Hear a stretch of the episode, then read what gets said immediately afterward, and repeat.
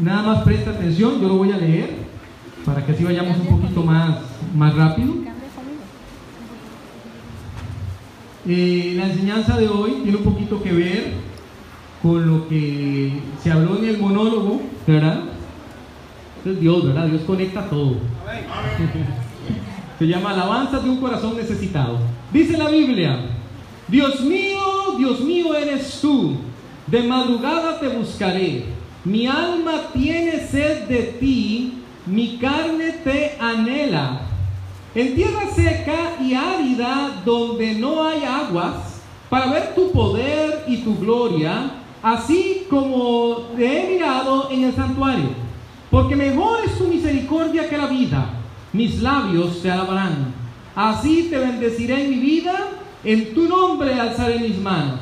Como de meollo y de grosura será saciada mi alma, y con labios de júbilo te alabará mi boca. Cuando me acuerde de ti en mi lecho, cuando medite en ti en las vigilias de la noche, porque has sido mi socorro, y así en la sombra de tus alas me regocijaré. Está mi alma apegada a ti, tu diestra me ha sostenido. Pero los que para destrucción buscaron mi alma, caerán en los sitios bajos de la tierra. Los destruirán a filo de espada, serán porción de los chacales. Pero el rey se alegrará en Dios, será alabado cualquiera que jura por él, porque la boca de los que hablan mentira será cerrada. Vamos a orar. Señor, muchas gracias. Le damos en esta preciosísima tarde que usted nos ha regalado, gracias por todos esos especiales que con tanto amor, con tanta dedicación han sido preparados el día de hoy. Es una extensión, una forma, Señor, que tenemos de decirte gracias. Y de verdad agradecemos a los hermanos que nos han entonado, porque de esa manera también otros que estábamos ahí sentados podemos unirnos a esa acción de gracias hacia ti, Señor. Ahora que tu palabra será presentada, disponga sus corazones para que estén en la misma sintonía contigo. En Cristo Jesús, amén y amén. Podemos tomar asiento. Le he dicho que la enseñanza de esta tarde se titula Alabanzas de un corazón necesitado. Buscamos meditar que es de gran bendición cuando yo alabo a Dios, aunque me encuentre en medio de necesidades. En otras palabras, vamos a tocar el tema hoy de alabar en tiempos de necesidad. Mire, parte del hecho de salir de la prueba, de salir de la tribulación, de salir de medio de tiempos difíciles, tiene que ver con el hecho que nosotros comprendamos que nuestra actitud hacia Dios tiene que cambiar. Entonces déjenme explicarles esto mejor. Hay personas que dicen, bueno, yo alabo a Dios cuando estoy bien. O también pueden decir, yo alabo a Dios después de que pasó la prueba. Pero no han comprendido que alabar a Dios en medio de la prueba es lo que te lleva a terminarlo.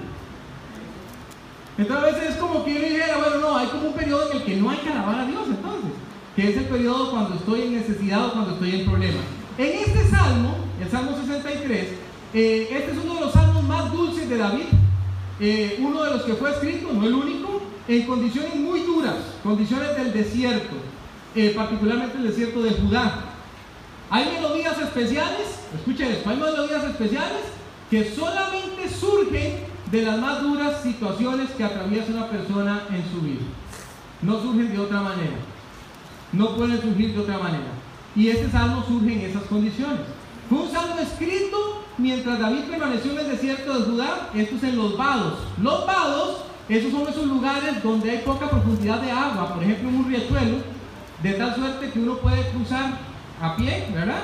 Sin que se llegue a mojar mucho. O sea, no es prácticamente es como un charco, ¿verdad? Pero es un charco formado por los ríos. Por ahí pasaba David de cuando en cuando atravesando las zonas desérticas y ahí lo escribió.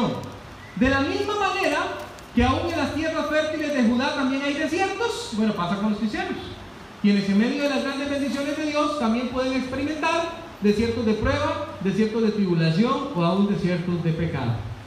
De eso es lo que vamos a estar conversando el día de hoy. Aprender a alabar a Dios, darle gracias aún en medio de momentos difíciles. Lo primero que vamos a ver es que un corazón necesitado alaba a Dios aún en medio de la desesperación. Un corazón que está necesitado, que confía verdaderamente en Dios, le alaba aún en medio de la desesperación. Pongan atención a los dos primeros versículos que leímos. Dice, Dios mío, Dios mío eres tú. Escuche, de madrugada te buscaré. Mi alma tiene sed de ti. Vaya prestando la atención a las palabras. Mi carne te anhela. En tierra seca y árida donde no hay aguas, para ver tu poder y tu gloria, así como te he mirado en el santuario. No se olvide que le dije que David está físicamente en un desierto. Está necesitado en el sentido más práctico de la palabra. Tiene sed. No tiene agua. Y desde este, desde este punto de necesidad física, él dice, bueno, puedo comparar la necesidad que tiene mi alma con la necesidad que también tiene mi físico. Y entonces dice, ¿cómo llenaré esa necesidad en este momento de desesperación? Escuche cómo lo llenó, dice, primero de madrugada te buscaré. Es lo primero que él dice. Bueno, lo primero que voy a hacer en tiempos de desesperación para que salga alabanza de mi boca es que de madrugada te voy a buscar. Tempranito en la mañana, lo que está diciendo, ¿verdad? ¿Cómo empezamos las mañanas nosotros? ¿En la presencia del Señor? Debiéramos empezar en la presencia del Señor. amén. Dice, mi alma tiene sed de ti. Esta sed es un poquito diferente de la sed física. La sed física se sacia con agua. La sed del alma no. No hay una medida sencilla de llenar la sed del alma. La manera de hacerlo es buscar al Señor. Por eso dice también mi carne te anhela. También dice que hay algo Mire qué interesante. Cuando hay una relación íntima y cercana con Dios en tiempos de desesperación, no solamente se producen bellas notas de alabanza y confianza, escuche esto, sino que permite a quien lo hace ver el poder y la gloria de Dios. Voy a decir esto otra vez. Le permite a quien lo hace ver el poder y la gloria del Señor. Hay personas que no experimentan ni el poder ni la gloria de Dios porque han decidido vivir lejos de Él. Pero cuando usted se decide a estar cerca de Dios, cuando se decide alabarlo, cuando se decide buscarlo, entonces está reservada para usted esa tremenda, pero tremenda bendición.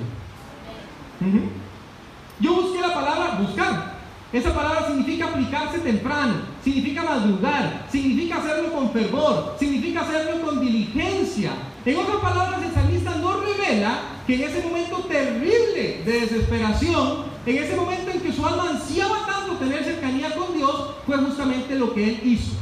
Y luego nos cuenta el salmista que fue como una especie de deleite, como una necesidad que antes estaba insatisfecha, pero que ahora podría él satisfacer. Recuerde, está solo.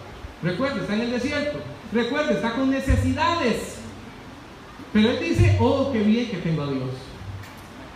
Qué bien que tengo a Dios en este momento de desesperación. Vaya al Salmo 42. No pierda 63 porque vamos a estar ahí. Vamos a estar viendo versículos solamente en el libro de Salmos. Hemos dicho como primer punto esta tarde que un corazón necesitado alaba aún en medio de la desesperación. Porque cuando uno hace eso, entonces encuentra paz. Encuentra paz. Salmos 42, versículos 1 y 2. Dice, como el siervo, este siervo es con C, es el animalito, ¿verdad? Como el siervo brama por las corrientes de las aguas, así clama por ti, oh Dios, el alma mía. Mi alma tiene sed de Dios, del Dios vivo. ¿Cuándo vendré y me presentaré delante de Dios? Para entender este salmo, o por lo menos estos dos versículos del Salmo 42, uno tendría que entender cómo brama el cielo. Porque dice que de la misma manera que el cielo está bramando por las corrientes de las aguas, así clama él, dice. Recordemos que el cielo en este caso, ese animalito no está bramando por las corrientes de las aguas en realidad, sino por el cauce de un río seco. Se dice que el sonido que emite un ciervo cuando brama por sed es impresionantemente doloroso. Camina por las sendas de los ríos, pero ya están secos, con su nariz hacia arriba procurando capturar la humedad del aire. están desesperados por agua.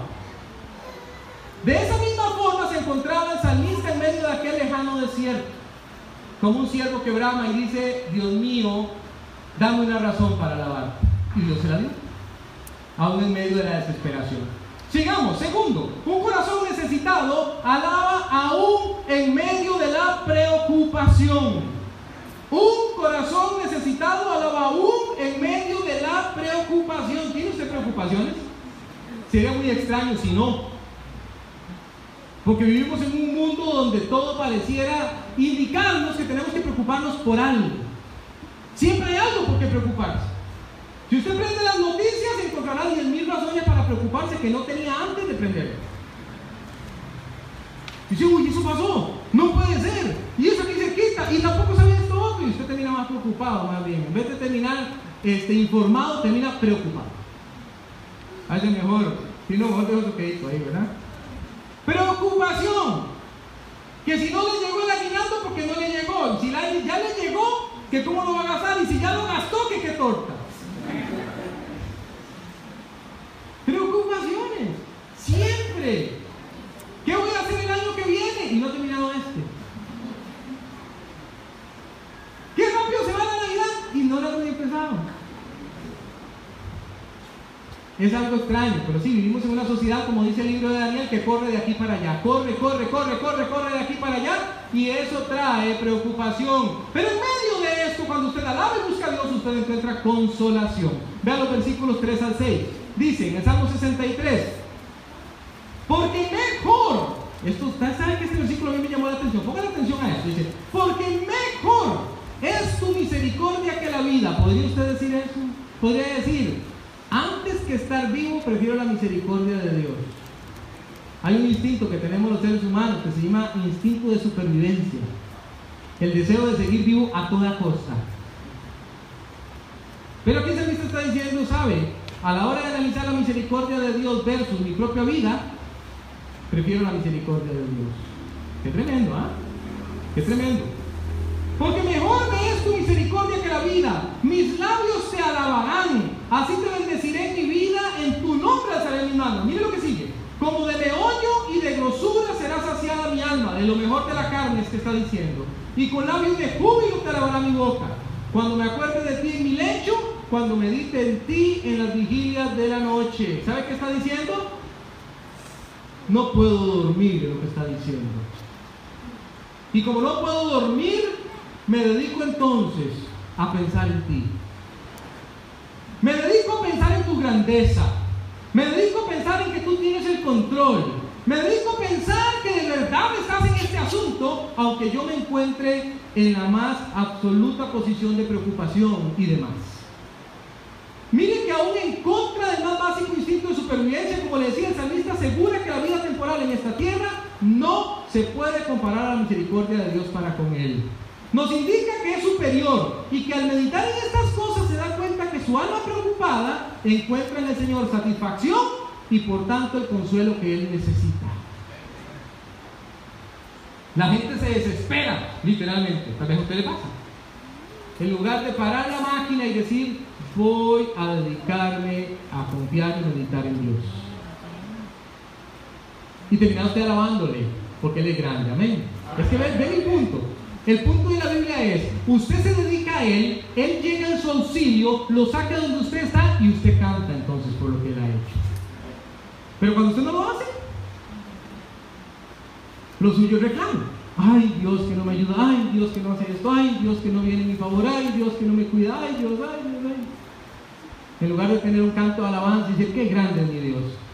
Qué grande mi Dios. Mira, hace unos días le estaba pidiendo por esto y ya Dios me contestó. Mire la forma en que me está llevando. Mire la manera como Dios está actuando. Mire, Salmo 119, 50, no lo busque. Dice, ella, la Biblia, ella es consuelo en mi aflicción. La Biblia. Dice de la Biblia, ella es mi consuelo en mi aflicción. ¿Por qué tu dicho? La Biblia me ha vivificado. Dígame qué otra cosa tiene el potencial de vivificarle a usted, de volverle a dar vida. Dígame. ¿El billetico de lotería? No. Cuando usted está en momentos duros, difíciles, en que usted siente que las cosas que algo se murió usted, dice que la lectura de la Biblia le da satisfacción, le da consuelo y dice que le vivifica. ¡Qué grande es Dios! Tres cosas hay en ese versículo. Una realidad. Todas las personas pasamos por aflicciones. Amén. Esa es la primera realidad. Es un hecho. No se asuste. A veces yo veo cristianos que están asustados porque sufren aflicción. Y es como que era, bueno, qué raro. Yo pensé que era diferente el cristianismo. No vivimos en un mundo donde hay aflicciones. Y también usted va a pasar por aflicciones. Segundo, un resultado. La Biblia da un resultado. Dice, si usted pasa en mi Biblia, entonces usted va a tener consuelo. Y tercero, un hecho. La palabra de Dios tiene el poder de vivificar a quien la lee. No a quien la abre en la sala en un salmo específico. A quien la lee, la estudia, la medita, la memoriza y la pone en práctica. Entonces Dios se manifiesta. Y pulveriza sus aflicciones, pulveriza sus preocupaciones y le da consuelo. Tercero, un corazón necesitado alaba aún en medio de la desolación. ¿Qué es esto? Cuando usted dice, me siento solo, me siento solo. A veces eso pasa. Usted dice, nadie me entiende.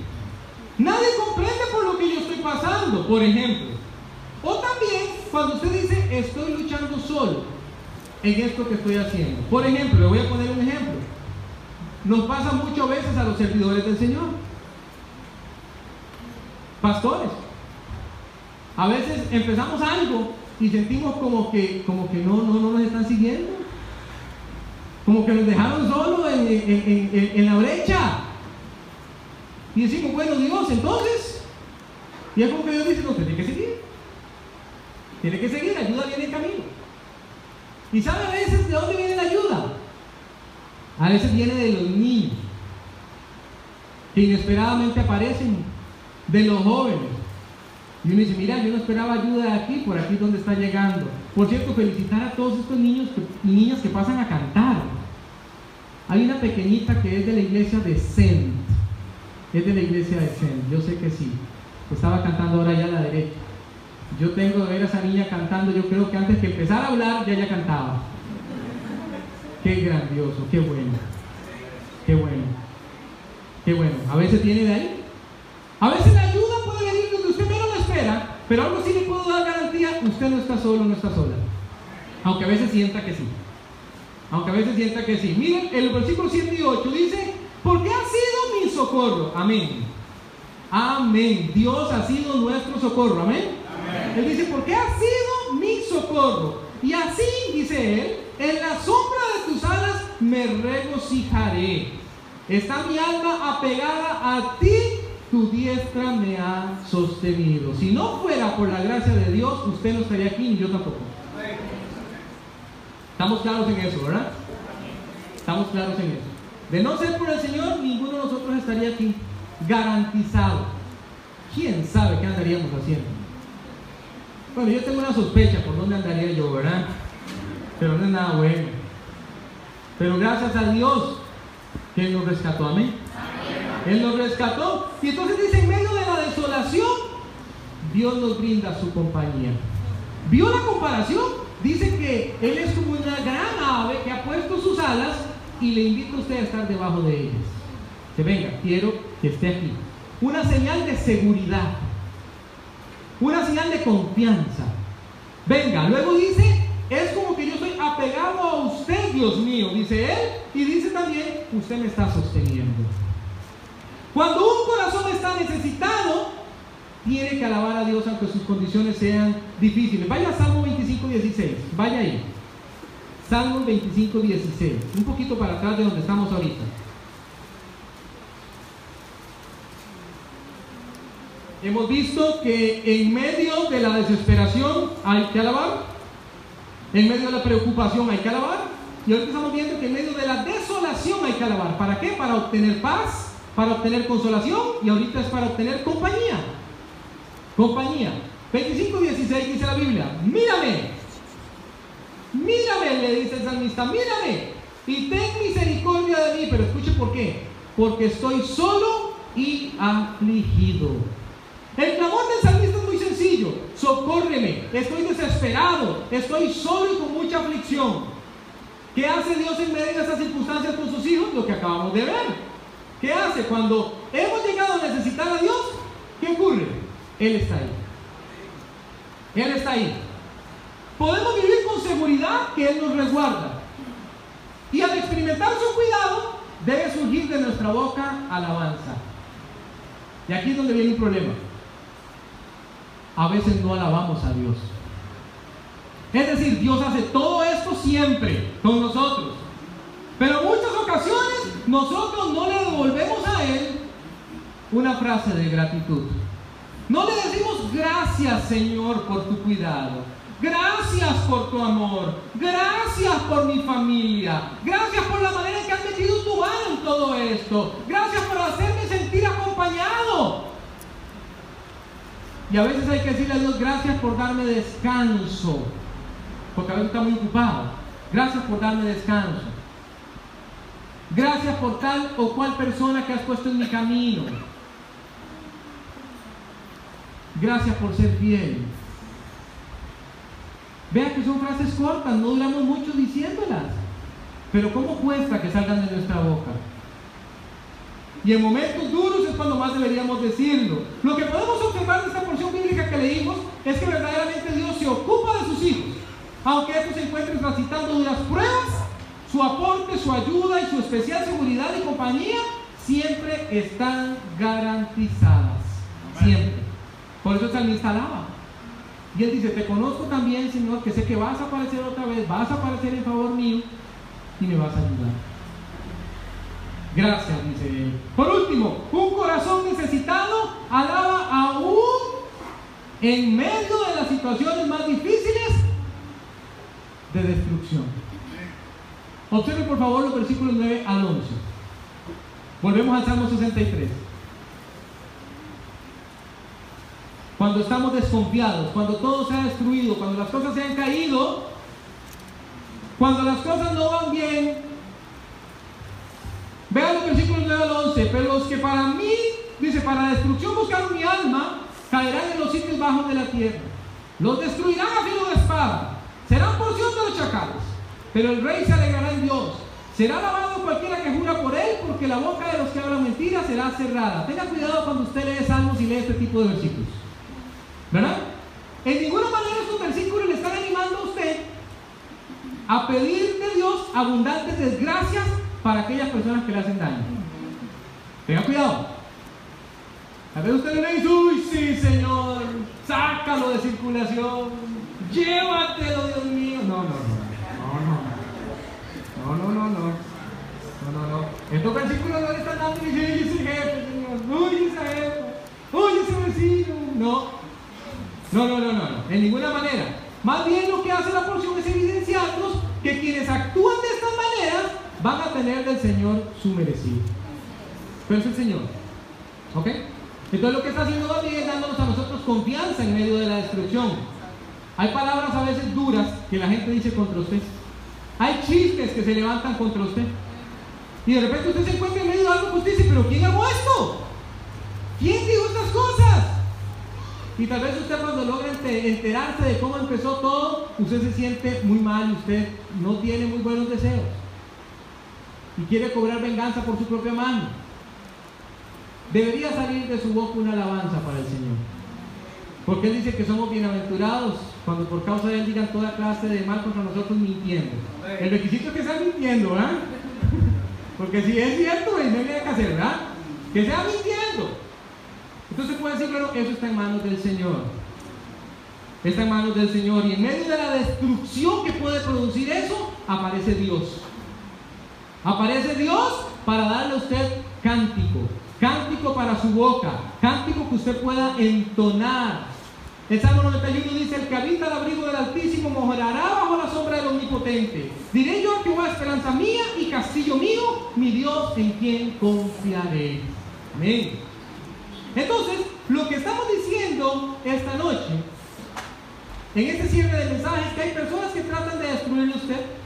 Es que hay un Dios verdadero que conoce ya la situación. Es que hay una realidad. Escuche esto. La espada que tratan de usar contra usted se vuelve contra ellos. Eso es lo que dice ese versículo. Y que hay alegría reservada aún en medio de la injusticia. ¿Escuchó eso? Lo que pasa es que a veces nos desentonamos. Usted y yo estamos en una guerra. No, no estamos en un paseo. Estamos en una guerra. Y en una guerra se supone que el enemigo lo tiene que atacar a usted, por eso es una guerra. Entonces no se extrañe que lo ataque. Eso digamos que délo por descontado. Lo que tiene que cambiar es nuestra actitud en medio del ataque.